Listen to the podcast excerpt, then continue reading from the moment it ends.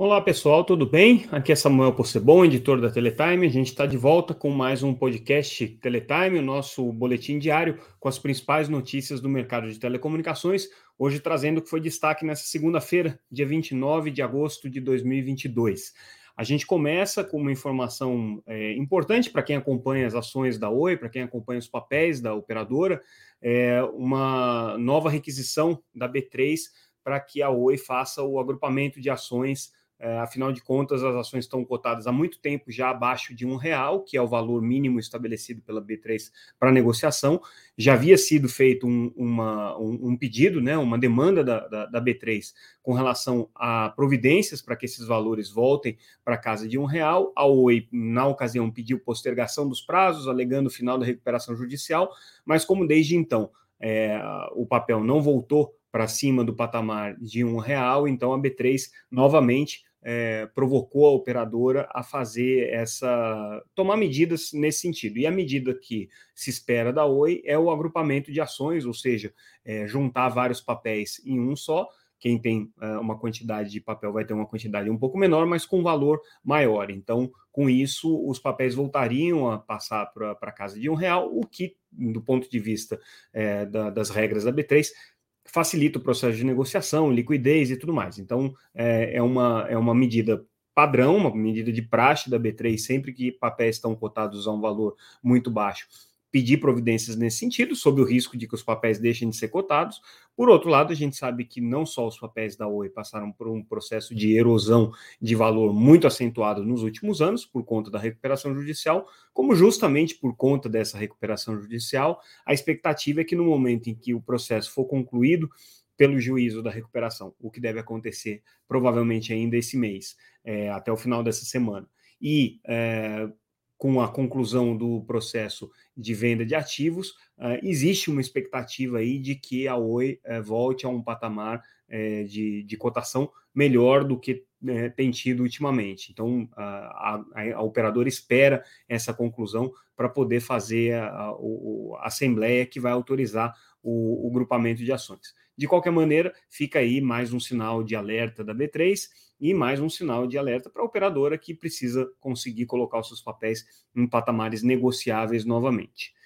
É, outra informação interessante que a gente traz no nosso boletim de hoje é um estudo é, da, da Standard Poor's na verdade, é o estudo da, da, do, da, da Standard Poor's Global Market Intelligence, ou SP Global Market Intelligence, não é mais aquela Standard Poor's original, né? É, uma, é, um, é um, um, um grupo de pesquisa, mas bastante conceituado, é, que analisa o mercado de telecomunicações é, de maneira, de maneira é, bastante detalhada, e eles fazem uma, uma projeção com relação a competição entre o mercado de fibra e o mercado de é, cabo, né, de redes HFC na América Latina. É, e o que eles apontam é que está é, muito próximo do momento de virada em que a tecnologia de fibra ótica vai suplantar a tecnologia de HFC na América Latina. As operadoras na, na, na, na região é, têm uma tradição é, de serem vinculadas a, operadoras de TV a cabo, e por isso mesmo a tecnologia preferencial nos últimos anos tem sido a tecnologia HFC. Essa situação se verifica até no Brasil, né, em que a maior operadora de banda larga ainda é a Claro, é, com uma quantidade de assinantes nas redes HFC muito maior do que a quantidade de assinantes que eles têm nas redes de fibra. Mas em todas as operadoras, inclusive na Claro, a gente vai comentar um pouquinho a situação do Brasil um pouco mais adiante, mas em todas as operadoras existe, existe um processo não só de migração para fibra, como um aumento da competição. Então, na América Latina, segundo a, a SP Global Market Intelligence, é, hoje os percentuais estão divididos mais ou menos da seguinte maneira: você tem 36 milhões de usuários de fibra ótica é, no, na região da América Latina, né, é, contra um, um, um, um, contingente de 37,3 milhões de acessos em HFC é, na mesma região. Isso dá, em percentuais, é, 36, 37% versus 38%. Então, é uma diferença muito pequena, de um pouco mais de um milhão de usuários, que deve ser vencida é, pelo ritmo atual até o final desse ano, momento em que a tecnologia de fibra ótica vai passar a tecnologia de, HFC, a tecnologia de, de, de cabo. No Brasil, essa inversão já aconteceu, na verdade, aqui no Brasil houve uma inversão primeiro é, da, da, da, tecnologia de fibra sobre o ADSL, né? É, e é, posteriormente também suplantando o cabo. Então, hoje, 66% dos acessos no Brasil são de fibra ótica. O que está acontecendo com a Claro, que é a principal operadora de HFC?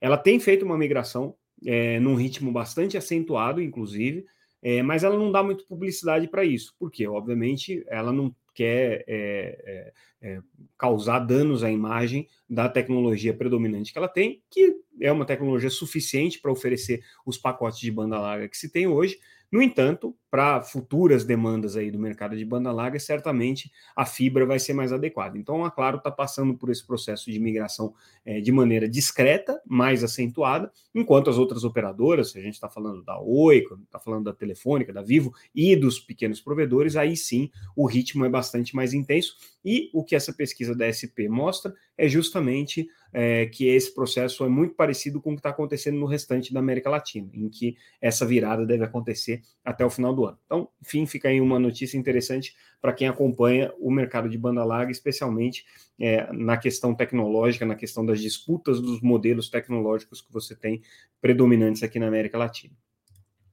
A gente volta a tratar hoje também de uma minuta de, pro, é, é de proposta de emenda constitucional, de PEC, é, que está sendo gestada é, no, no, no, Congresso Nacional e que vai ter, se ela for adiante, for aprovada pelo Congresso e tudo mais, um impacto bastante relevante nas agências reguladoras.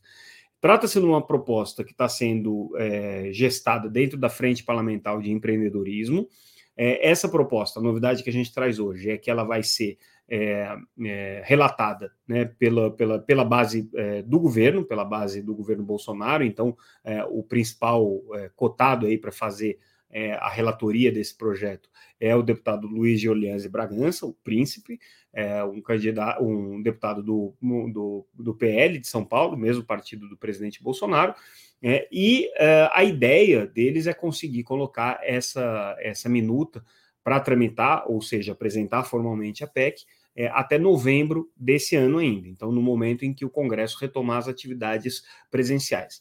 Basicamente, o que essa PEC está dizendo é o seguinte: as é, agências reguladoras têm muito poder normativo, esse poder normativo está sendo usurpado de alguma maneira do Congresso e também do Poder Executivo. Então, o que a PEC faz é tirar o poder normativo, deixando as agências reguladoras basicamente com uma função fiscalizatória e retoma é, o poder de normatização para o Poder Executivo, que vai estabelecer através dos ministérios é, o, as regras setoriais. Isso daí valeria para todas as agências reguladoras, e aí, na, o que a, a, nossa reportagem apurou na, na, matéria do Marcos Urupá, é que, uh, especificamente no caso de telecomunicações, por exemplo, o que incomodou muito uh, o, a Frente Parlamentar de Empreendedorismo foi o processo uh, do edital de 5G, que, segundo os interlocutores que a gente ouviu lá na frente parlamentar, teria levado a uma concentração do mercado é, de telefonia móvel. Na verdade, o que levou à concentração não foi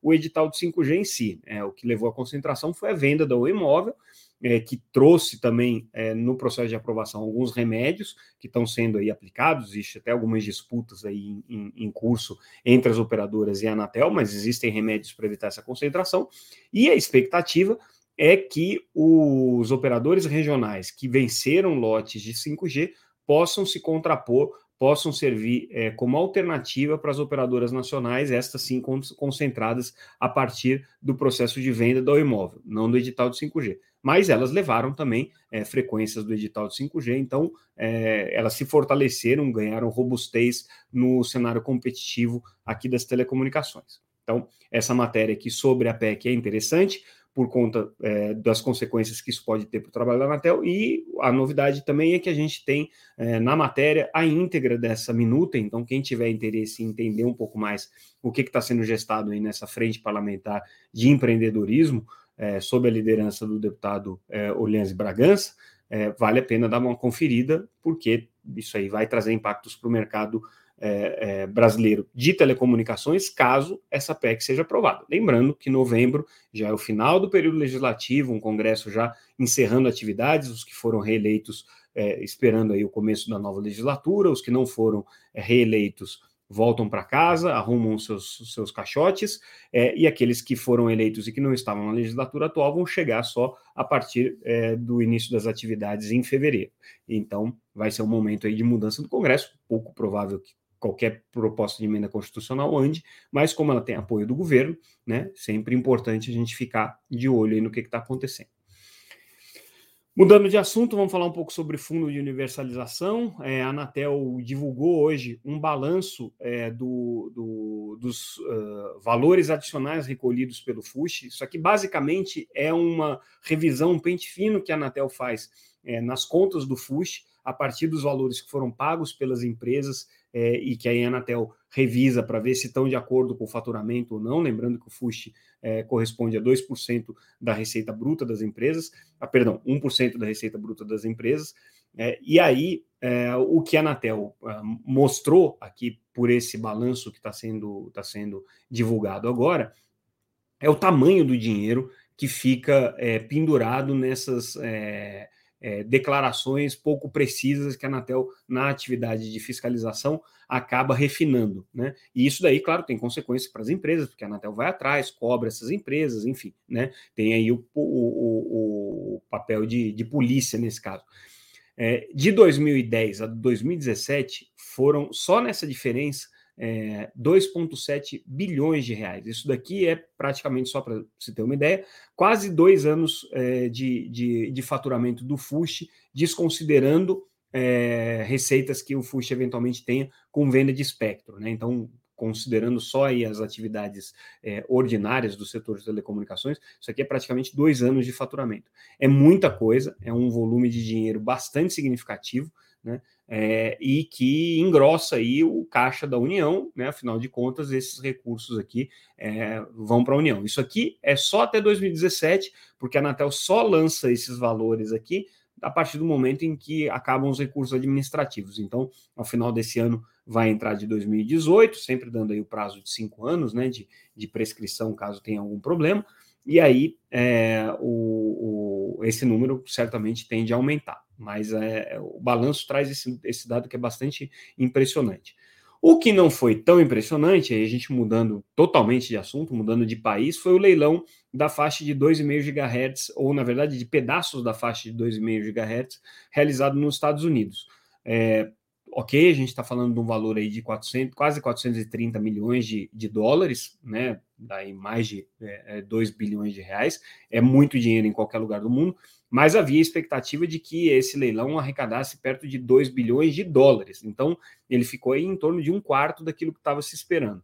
É, não é uma faixa tão nobre né, para serviços móveis como são as faixas de 3,5 GHz que podem ser usadas para 5G. A faixa de 2,5 normalmente ela é destinada ao 4G, existe a possibilidade de você fazer o refarm e utilizá-la também no 5G, mas ela, como ela tem um, um, um, um um tamanho pequeno, né? ainda mais nessas faixas que foram vendidas pela, pela FCC, é, isso aqui não fica muito adequado para a operação em 5G. Aqui no Brasil, é, praticamente a integralidade dessa faixa de espectro foi é, listada pela Anatel em 2012. Ainda existem alguns pequenos pedaços aqui dessa faixa é, espalhados em alguns municípios, porque teve uma sobra é, na licitação que acabou sendo é, depois oferecida para o mercado é, regional. Também não deu certo, as empresas que ganharam essa licitação é, para operação, na verdade, em nível municipal, acaba, muitas delas acabaram devolvendo, então a Anatel tem um pequeno estoque da faixa de 2,5 GHz em algumas localidades aí que ainda poderia ser é, feita uma nova, uma nova licitação mas é, o grosso dela foi licitado em 2012 e hoje ela é base para os serviços de 4G de todas as grandes operadoras, né? É uma das principais faixas aí para o 4G, junto com 700 MHz. Nos Estados Unidos teve essa arrecadação, aqui no Brasil não existe perspectiva de curto prazo para essa sobra ser licitada.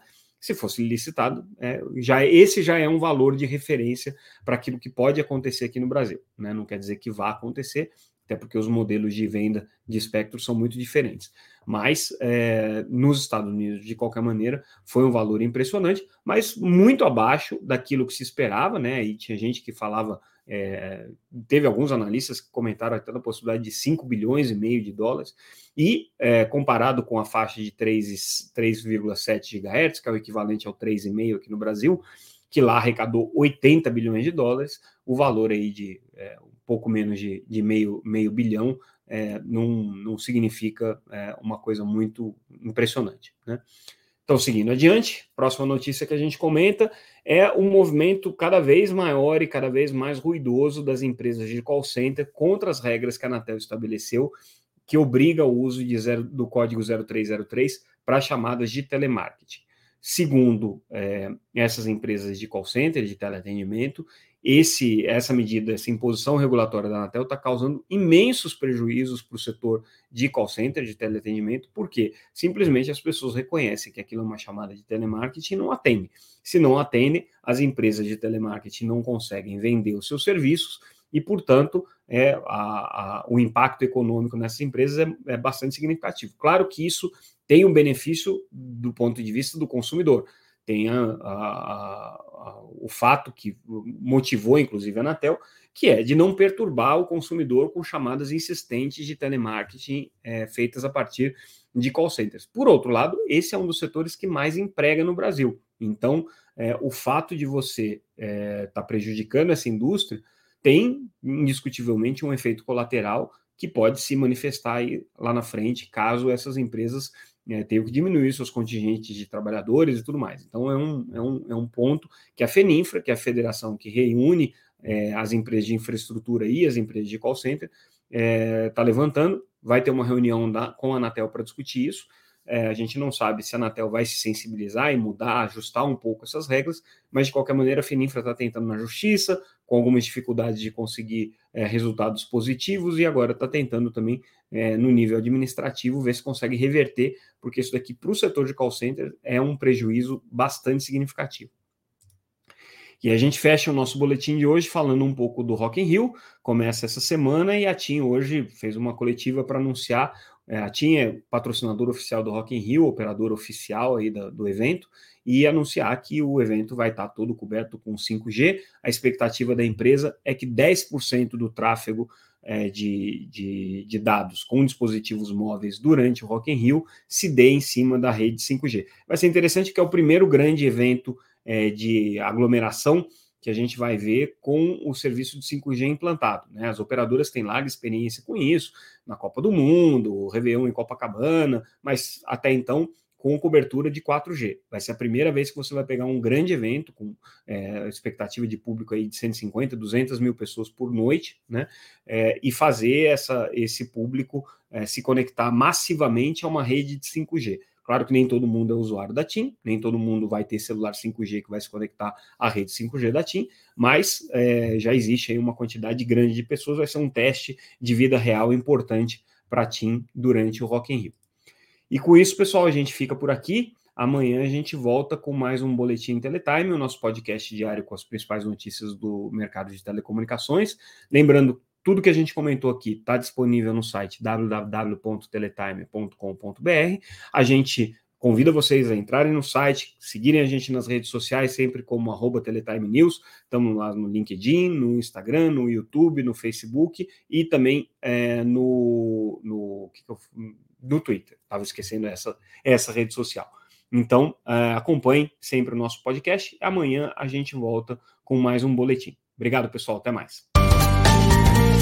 Yeah.